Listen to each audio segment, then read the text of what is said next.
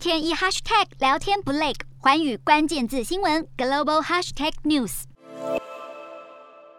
承认乌东两个共和国独立，又派维和部队进驻。普丁最新两大动作让西方国家彻底炸锅。总统拜登祭出第一道制裁，紧急召开的联合国安理会炮口跟一致对准俄罗斯。跟美国反应一样，欧盟执委会主席范德赖恩、英国首相强生跟法国总统马克宏第一时间都声明，普丁此举等于公然侵犯乌克兰主权，违反国际法和明斯克协议。英国则进一步表态，最快二十二号宣布制裁。眼下联合国安理理会成了各方沟通的最后窗口，偏偏二月份轮值主席换俄罗斯当，难免有球员兼裁判之嫌。从普丁一番话更可见，彼此互信度早就归零，谈再多都难有交集。乌东分离地区顿巴斯此刻正放炮庆祝，反观总统泽伦斯基坐困愁城。毕竟国家沦为强权间博弈筹码，哪还有自己的实力空间？